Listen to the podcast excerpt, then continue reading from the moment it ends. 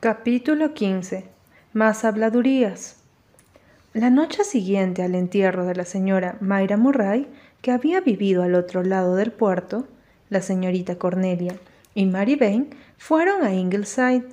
Habían varias cosas sobre las cuales la señorita Cornelia deseaba aliviar su alma. Era necesario hablar del funeral, por supuesto. Susan y la señorita Cornelia se ocuparon exhaustivamente del tema entre las dos. Ana no tomaba parte ni se regodeaba en tan tétricas conversaciones.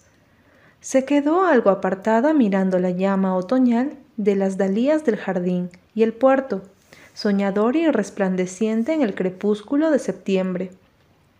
Mary Bain estaba sentada a su lado, tejiendo dócilmente. El corazón de Mary estaba en el valle del arco iris, de donde llegaban los tenues sonidos, suavizados por la distancia de risas de niños, pero sus dedos estaban bajo el ojo vigilante de la señora Cornelia.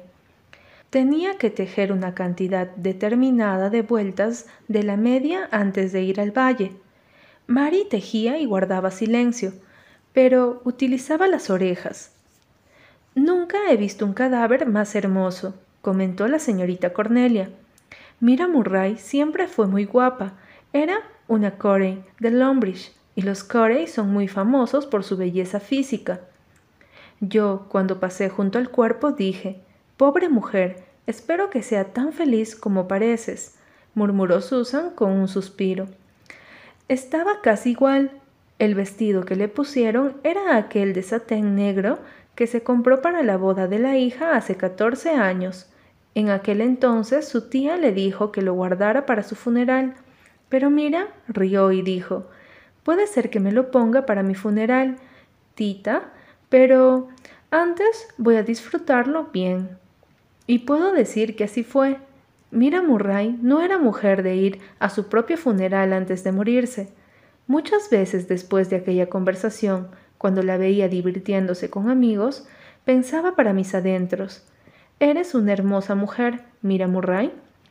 Y ese vestido te sienta bien, pero es probable que al final sea tu mortaja. Y ya ve que mis palabras se hicieron realidad, señora Marshall Elliot.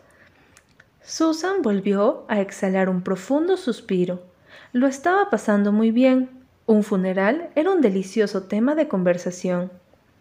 A mí siempre me gustaba encontrarme con Mira, dijo la señorita Cornelia. Siempre estaba tan contenta y de tan buen humor que solo con estrecharle la mano te sentías mejor. Mira siempre veía el lado bueno de las cosas. Eso es cierto, dijo Susan.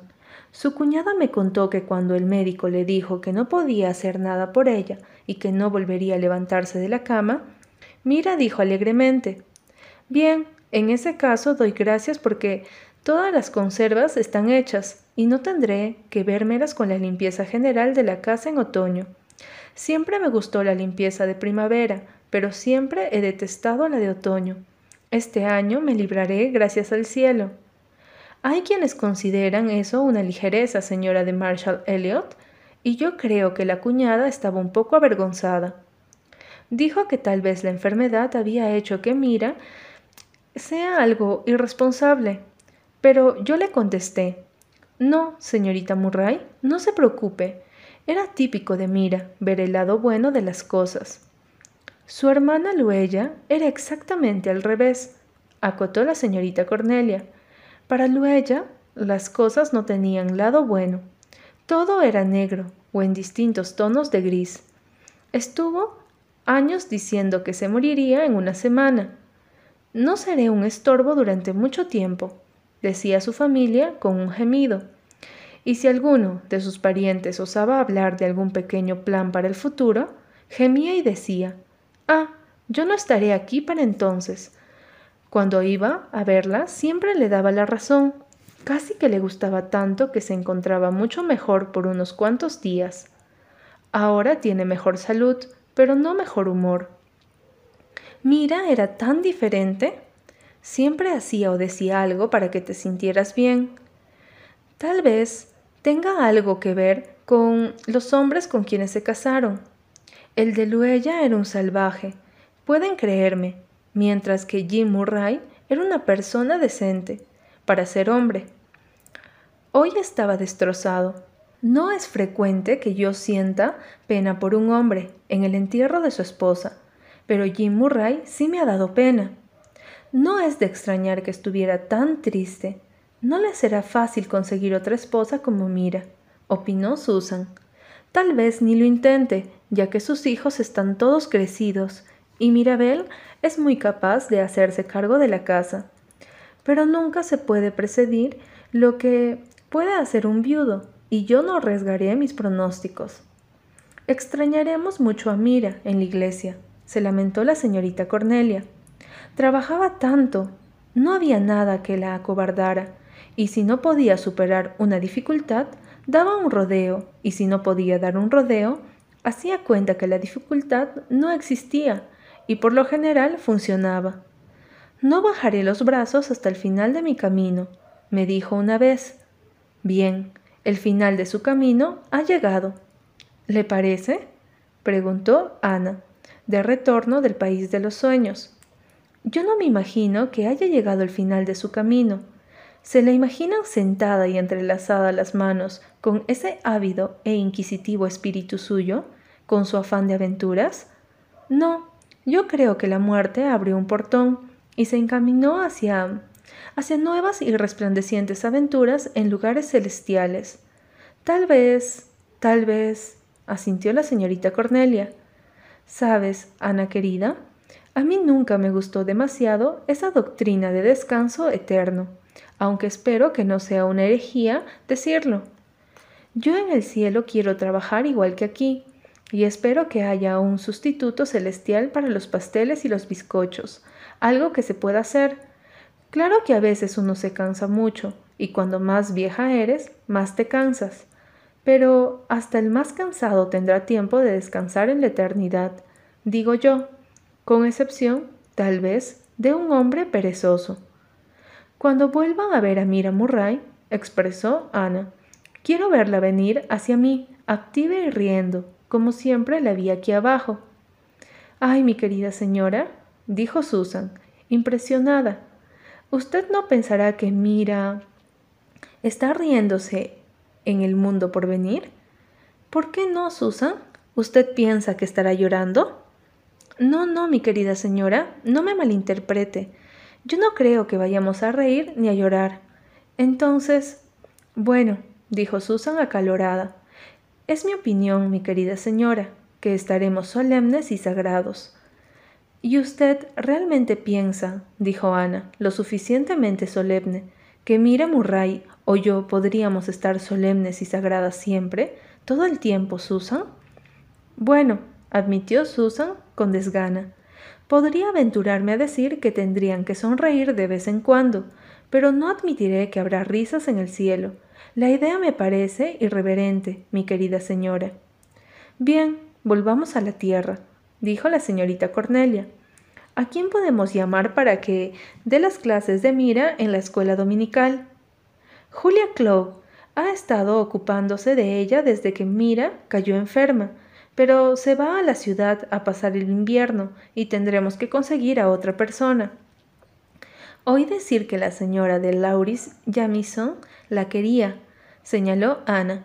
Los Jamison han ido a la iglesia con regularidad desde que se mudaron a Longbridge a Glen. Escoba nueva, exclamó la señorita Cornelia con desconfianza. Esperan a que hayan ido regularmente durante un año, no se puede confiar en la señorita Jamieson, mi querida señora, acotó Susan, muy seria. Una vez se murió, y cuando le estaban tomando las medidas para el ataúd, después de acostarla, cuán larga era, ¿no vuelve a la vida? Ahora dígame, mi querida señora, si se puede confiar en una mujer así. Puede hacerse metodista en cualquier momento, dijo la señora Cornelia. Tengo entendido que en Longbridge iban a la iglesia metodista con la misma frecuencia que a la presbiteriana. Yo aquí todavía no los he pescado haciendo lo mismo, pero no aprobaría que tomáramos a la señora Jamieson como la escuela dominical. Claro que tampoco debemos ofenderlos. Estamos perdiendo demasiada gente, por muerte o mal genio. La señora Davis dejó la iglesia, nadie sabe por qué. Les dijo a los administradores que no volvería a pagar ni un solo centavo más del salario del señor Meredith.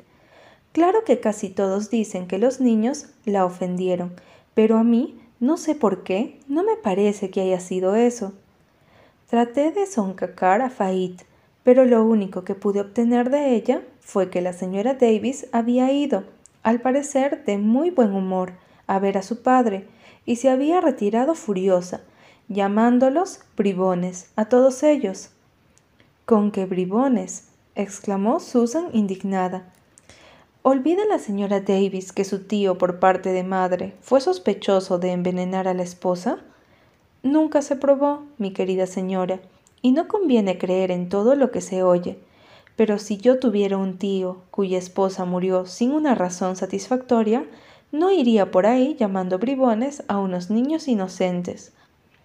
La cuestión, dijo la señorita Cornelia, es que la señora Davis pagaba una abultada suscripción y es un problema cómo compensar la pérdida y si pone a los otros Douglas en contra del señor Meredith, lo cual intentará hacer, el señor Meredith tendrá que irse. Yo creo que al resto del clan no le gusta mucho a la señora Davis, inclinó Susan. No es probable que consiga convencerlos, pero esos Douglas están tan unidos. Si se toca uno, se toca a todos. No podemos prescindir de ellos. Pagan la mitad del salario se pueden decir otras cosas sobre ellos, pero no que son mezquinos. Norman Douglas daba cien por año hace mucho, antes de dejarnos. ¿Por qué dejó la iglesia? preguntó Ana. Dijo que un miembro de la Junta le robó en un negocio con una vaca. Hace veinte años que no viene a la iglesia. Su esposa solía ir regularmente cuando vivía. Pobrecita, pero él nunca le permitió pagar nada, excepto un centavo de cobre cada domingo. Ella se sentía horriblemente humillada. No sé si fue muy buen esposo, aunque nunca se la oyó quejarse, pero siempre parecía asustada. Norman Douglas no se casó con la mujer que quería hace treinta años, y a los Douglas nunca les gustó conformarse con algo que no fuera lo mejor. ¿Quién era la mujer que quería? Ellen West. No estaban lo que se dice comprometidos, creo, pero salieron juntos durante dos años. Y un día se pelearon. Nadie supo nunca por qué. Una pelea tonta, creo. Y Norman fue y se casó con Hester Reese antes de que se le pasara el enfado. Se casó con ella para vengarse de Ellen, sin duda. Típico de un hombre. Hester era muy bonita, pero nunca tuvo mucho carácter y él le aplastó el poco que tenía. Era demasiado dócil con Norman. Él necesitaba una mujer que pudiera enfrentársele. Ellen lo habría tenido a raya y él la habría querido más. Despreciaba a Hester. Esa es la verdad, simplemente porque siempre cedía ante él. Yo muchas veces lo oí decir, hace mucho tiempo, cuando era un hombre joven. Denme una mujer valiente, así me gustan. Y luego va y se casa con una muchacha que no se atrevía a decirle bu a un ganso, típico de un hombre. Esa familia de los Riz eran meros vegetales. Hacían como que vivían, pero no vivían de verdad.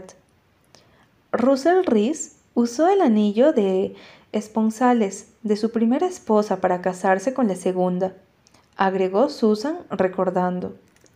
Eso fue ser demasiado ahorrativo, en mi opinión, mi querida señora. Y su hermano John tiene su propia tumba preparada en el cementerio del otro lado del puerto, con todo menos la fecha, y va a mirarla todos los domingos. No hay muchas personas a las que eso les pueda resultar divertido, pero es evidente que a él sí. Las personas tienen ideas muy diferentes sobre lo divertido. En cuanto a Norman Douglas, es un pagano perfecto. Cuando el último pastor le preguntó por qué no iba nunca a la iglesia, dijo, Demasiadas mujeres feas, pastor, demasiadas mujeres feas. A mí me gustaría ir a ver a ese hombre, mi querida señora, y decirle solemnemente, existe algo llamado infierno. Ah, Norman no cree que exista, dijo la señora Cornelia. Espero que averigüe su error cuando se muera. Eh, Mary, ya has tejido siete centímetros. Puedes ir a jugar con los niños media hora. Mary no esperó a que se lo repitieran. Voló al valle del arco iris con el corazón tan liviano como los pies, y en el curso de la conversación le contó a Faith Meredith todo lo referente a la señora Davis.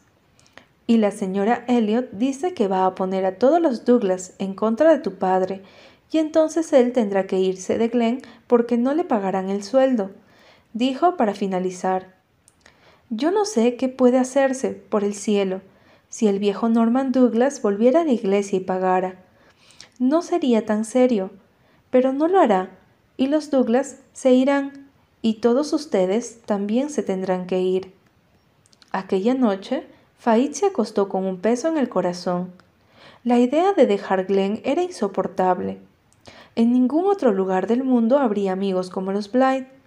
Se les había estrujado el corazoncito cuando se fueron a Maywater. Había llorado lágrimas muy amargas al separarse de los amigos de Maywater y de la vieja rectoría, donde había vivido y muerto su madre. No podía pensar con calma en otra separación, y esta era la más difícil.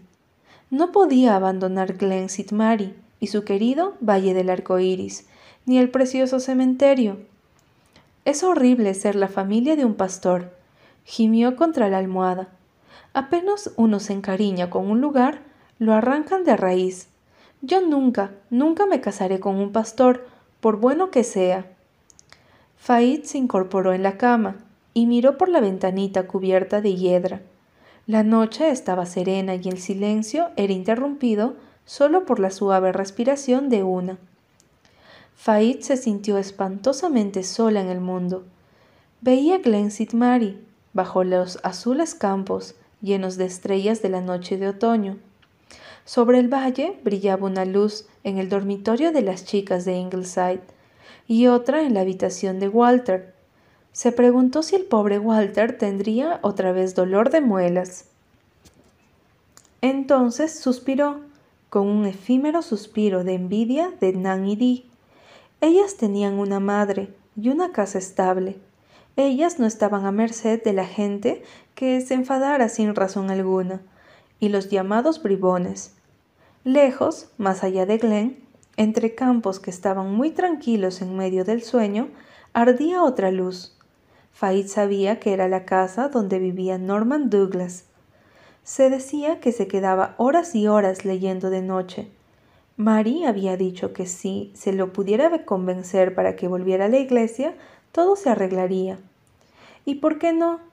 Faid miró una gran estrella baja que pendía sobre el alto y esbelto abeto del portón de la iglesia metodista, y tuvo una inspiración.